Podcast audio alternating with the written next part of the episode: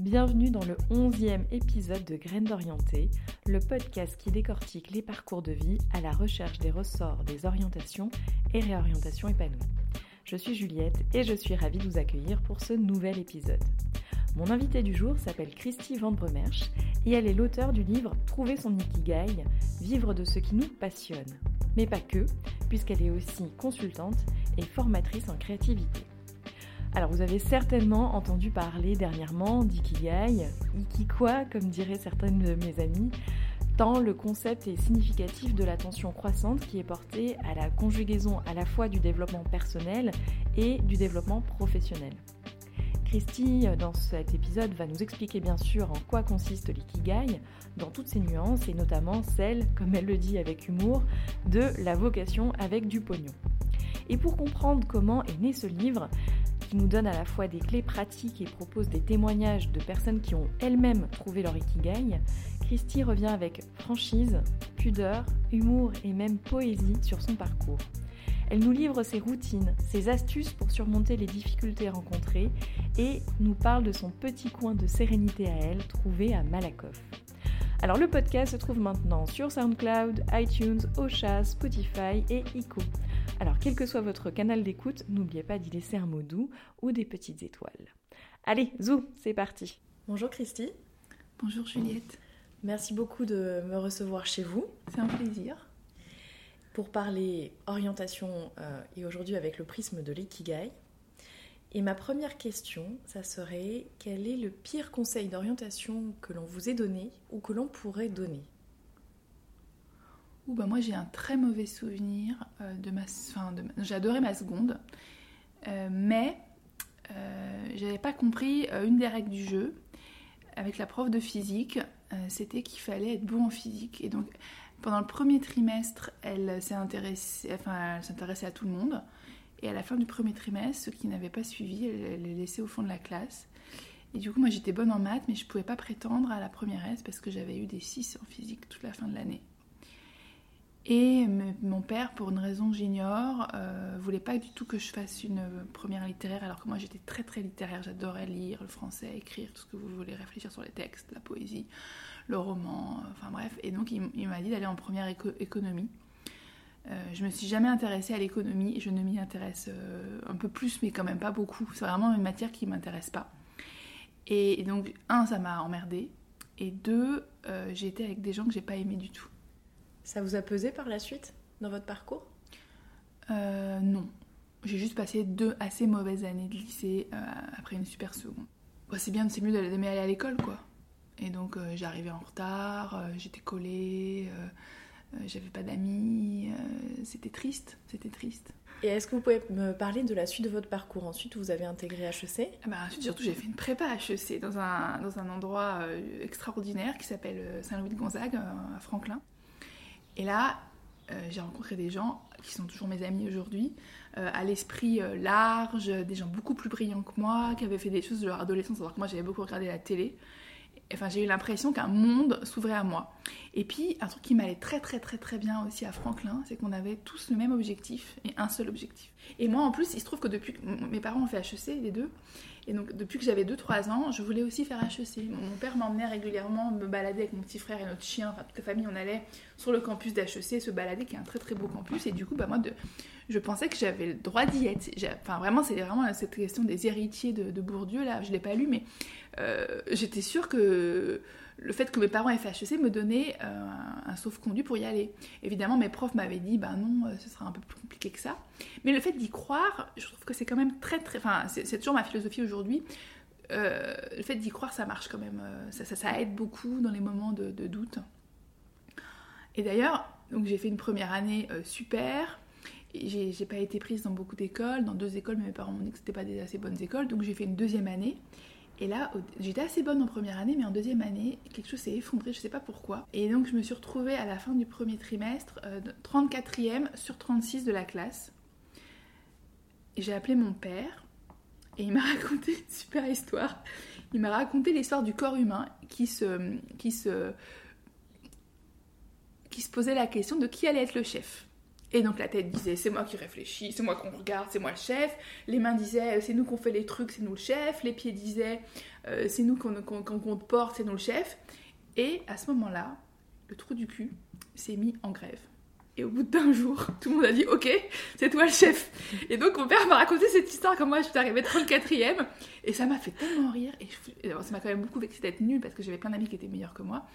Et je me suis mis à me lever tous les matins à 5h30, moi je suis plutôt du matin, et à faire des annales de maths. Et je suis devenue euh, bien meilleure et j'ai même, donné après des petits cours de maths à des élèves en difficulté parce que bah, quand on a été nul en maths, on peut, euh, moi je trouve qu'on peut comprendre les nuls quoi.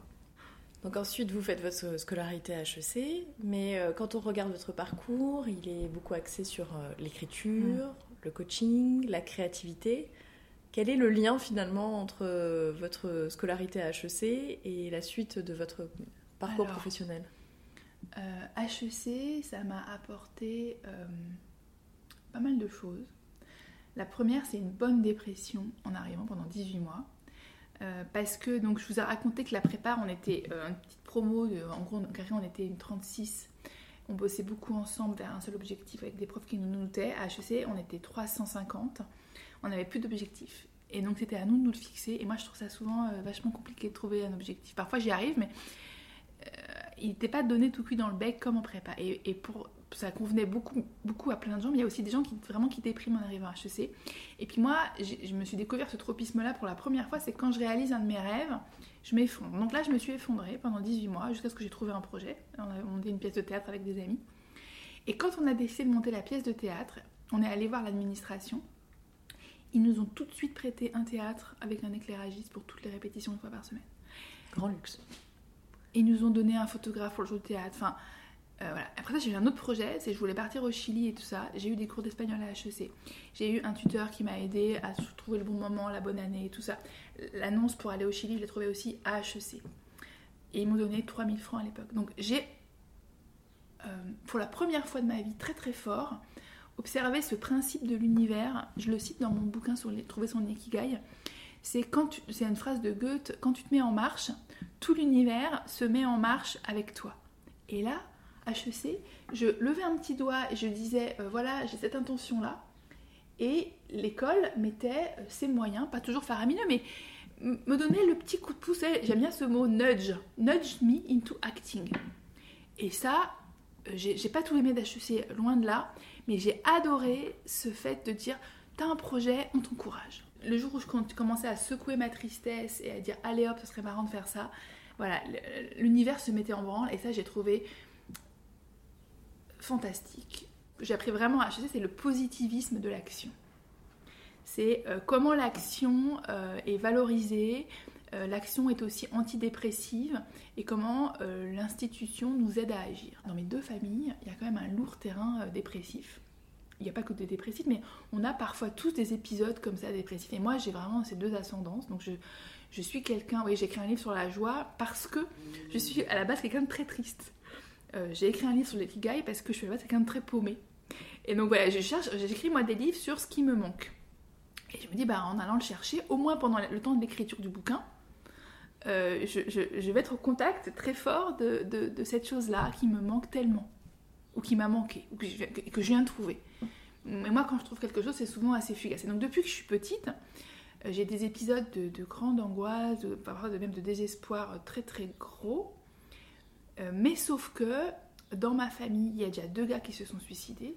Et donc je me suis dit, deux, ça suffit. Donc moi, c'était pas pas une option que je m'autorise tout de suite, avant d'être très très vieille et très très impotente et qu'on me mette en maison de retraite. Et du coup, il faut bien trouver une manière de vivre.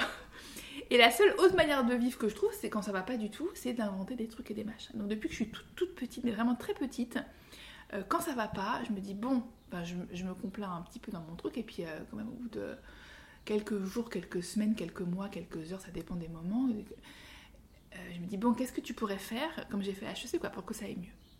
Et donc j'invente des trucs. Et donc ma, créativité, euh, que j'exprime de manière assez, euh, assez continue, surtout depuis que j'ai découvert la méthode de Julia Cameron, elle, elle, sa phase B, c'est vraiment un grand, grand désespoir.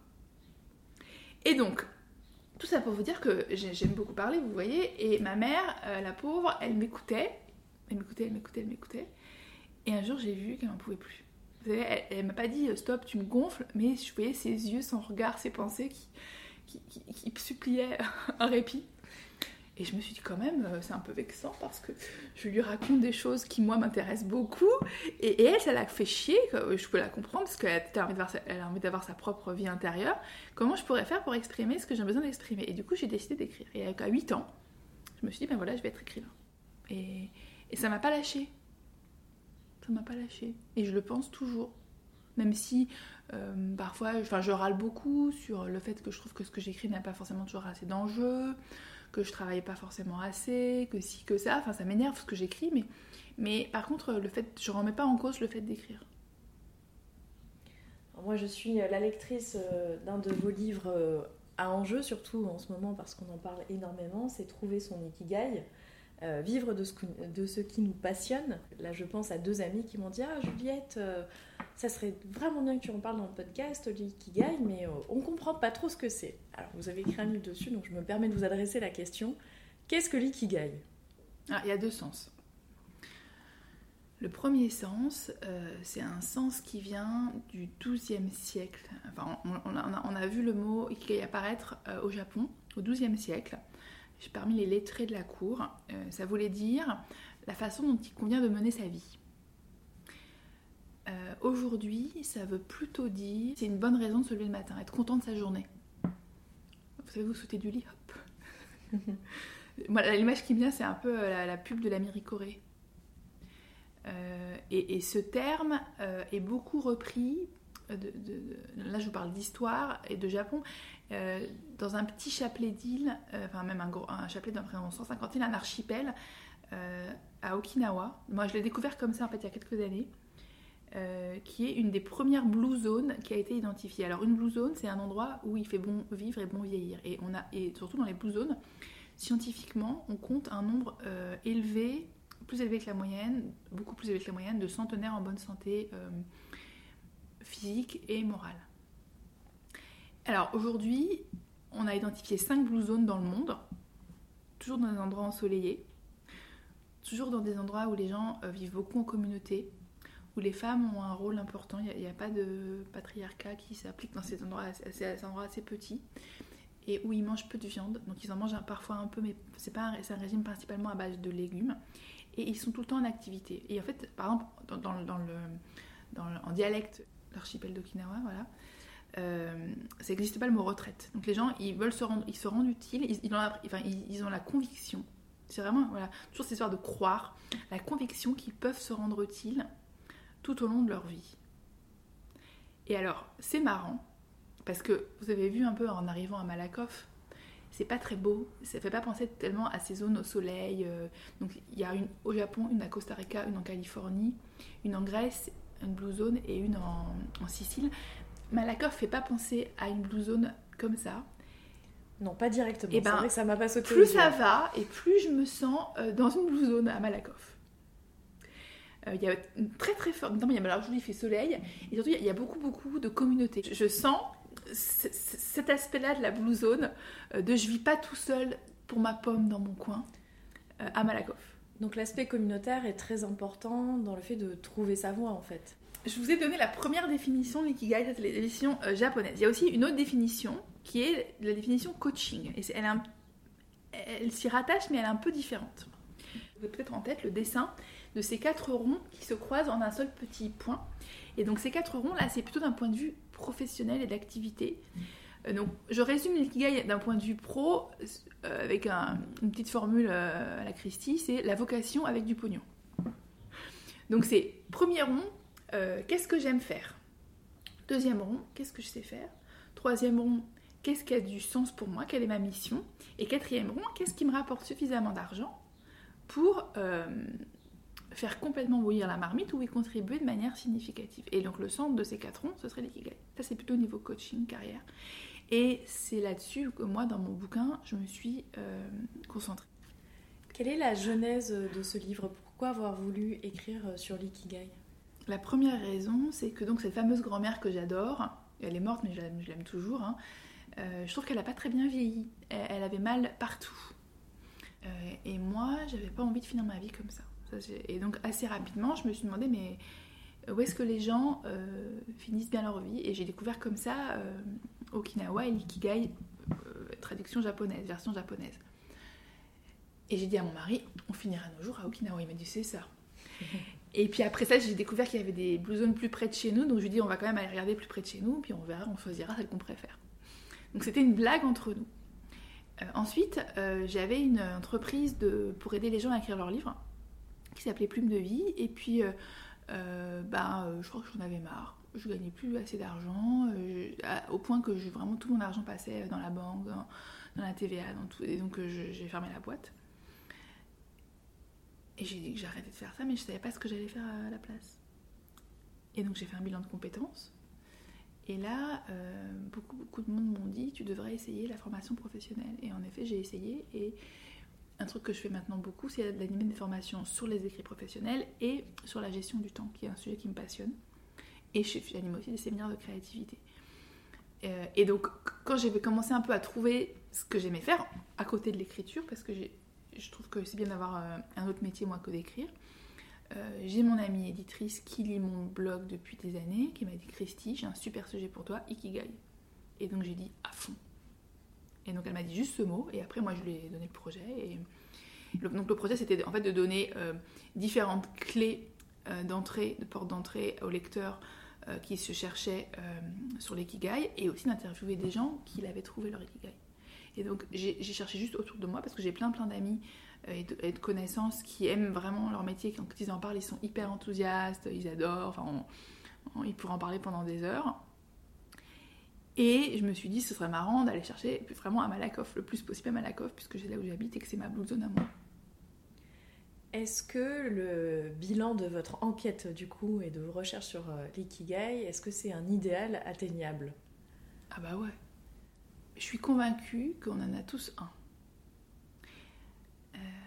Euh, comme pour l'amour. Je suis convaincue qu'on a tous euh, appelé à l'amour et, et qu'on va trouver. Enfin, vous voyez, vraiment la, phrase euh, il y a un pot pour chaque, un couvercle pour chaque pot. je, le crois. après, ce que j'ai vu dans mon enquête, c'est qu'il y en avait qui l'avaient trouvé à, à 5 ans. Enfin, disons que très jeune savait déjà ce qu'il voulait faire. Et assez vite, on a vécu. Par exemple, j'ai un ami euh, qui est spacieux. À 5 ans, il aimait déjà les circuits électriques. À 12 ans, il a refait toute sa chambre, toute l'électricité de sa chambre. Et à 19-20 ans, il crée sa première boîte euh, qu'il a toujours, hein, d'électricité. Euh, et puis, il y a des gens, comme par exemple le cinéaste, je ne l'ai pas interviewé, il était déjà mort, mais Miguel de Oliveira, qui lui a commencé à faire des films à 60 ans. Alors avant tout vie, il a été, je sais pas quoi, comptable ou un métier, j'allais dire un métier chiant, j'en sais rien. En tout cas, un métier qui n'était pas cinéaste. Et puis hein, il été à la retraite, et donc il a fait ça, il est devenu un cinéaste jusqu'à, il a fait des films jusqu'à 102 ans, je crois. Il y a aussi euh, Sœur Emmanuelle, qui jusqu'à ses 62 ans, elle a été euh, obligée par sa congrégation à être prof euh, à droite à gauche, elle, où elle voulait pas être, elle voulait aller en Égypte. Et à 62 ans, retraite, elle, file en Égypte jusqu'à la fin de sa vie. Donc je, vois qu'il y a des gens aussi, et moi ça me rassure, parce que quand j'étais plus jeune, je voyais Radiguet qui avait écrit son chef-d'œuvre à 14 ans, et je me disais, Rimbaud, machin, je me disais, mince, moi je suis comme déjà, je suis en retard, là, je suis en retard et tout. Et alors, maintenant que je me concentre plutôt sur les vieux, j'ai 44 ans, j'avais 42 au moment de l'écriture du livre, que je me concentre sur les vieux, je me dis, waouh, j'ai toute ma vie, il faudrait mon chef-d'œuvre. Puis je vois vraiment des gens très très vieux. Euh, un, gars que j'adore, Henri Beauchot, il a écrit euh, le, il a écrit le Boulevard périphérique, je crois, à 92 ans, qui a été un livre qui m'a vraiment vraiment beaucoup ému. Donc je me dis, ok, t'as as encore du temps. C'est libérateur. Pour écrire tes chefs-d'œuvre, pour. Euh, et donc voilà. Et puis, la, plein de gens que j'avais rencontrés avaient trouvé leur ikigai entre 30 euh, et 45 ans. Et, et, ils étaient. Oui, ils étaient vraiment hyper heureux, quoi. Enfin. Vous avez deux filles. Oui. Est-ce que vous en parlez avec elles d'ikigai? Quel est leur retour de, de, de, jeunes, du coup, sur cette quête de sa, de sa voie professionnelle? Écoutez, euh, ma fille aînée, euh, on a fait le choix de l'orienter dès la troisième, enfin avec elle, hein, parce qu'en fait elle s'ennuyait euh, au collège où elle était très bonne élève, mais on trouvait que c'était beaucoup d'énergie consacrée à un truc qui l'embêtait, et, puis elle n'avait pas des amis avec qui elle pouvait partager, donc elle, elle dessinait tout le temps. Donc du coup elle s'est orientée vers, la, vers une, première prof, une seconde professionnelle à appliquer. La petite, elle a 14 ans, elle va entrer en troisième l'année prochaine, en quatrième là, et elle, au, contraire, oui, elles sont très différentes. Elle s'intéresse à tout, à vraiment, elle est très très éclectique. pense qu'elle va rester dans la voie généraliste. On, tâtonne avec nos deux filles. Euh, on n'a pas du tout de, on est, on tâtonne, on les écoute, on va visiter des écoles, on va. Euh, mais je crois que le même conseil que je donne à tout le monde, je leur donnerai aussi à elles. Et je, vais le vivre avec elles, c'est-à-dire rencontre des gens passionnés par ce qu'ils font. Parce qu'en fait, quand les gens. Euh, c'est pour ça que moi, j'étais tellement heureuse, et d'ailleurs, vous d'être un peu la même chose, j'étais tellement heureuse de faire ces interviews, parce que c'est dingue de passer une heure ou deux, et puis après, retravailler les interviews avec des personnes qui adorent ce qu'elles font. Enfin, c'est, euh, c'est, très, très enthousiasmant. Et puis, quand on, quand, quand, on, quand on passe ce temps avec ces personnes, et quand même quand on vit avec elles, euh, c'est compliqué après de pas aimer ce qu'on fait, si vous voulez. Enfin, la jalousie est trop, trop, trop forte. Et du coup, ça pousse à se dire bon, alors moi là, moi là, qu'est-ce que moi j'aime Qu'est-ce que moi j'aime? Et puis la réponse n'est pas forcément tout de suite, mais c'est tannant, c'est tannant, c'est insupportable. Alors quand on est avec que des gens qui se traînent les basques, on peut continuer à se traîner les basques. Est-ce que ça serait euh, du coup votre euh, meilleur conseil d'orientation aux personnes qui nous écoutent, qui sont dans une période de doute professionnel, de transition, d'aller vers des gens qu'on admire, des gens qui vont nous tirer vers le haut pour euh, aller vers le futur Des gens qui aiment ce qu'ils font, qui aiment vraiment ce qu'ils font. Premier conseil. Et deuxième conseil, euh, passer beaucoup, beaucoup de temps euh, dans le silence de sa chambre ou dans le silence de la nature, dans, une forme de méditation. Euh, parce que pour voir ce que les rencontres ont à vous donner, c'est important d'avoir le temps de les méditer pour voir ce que vous cherchez, attendez d'une rencontre, c'est important de se poser la question qu'est-ce que moi je veux, qu'est-ce que je désire.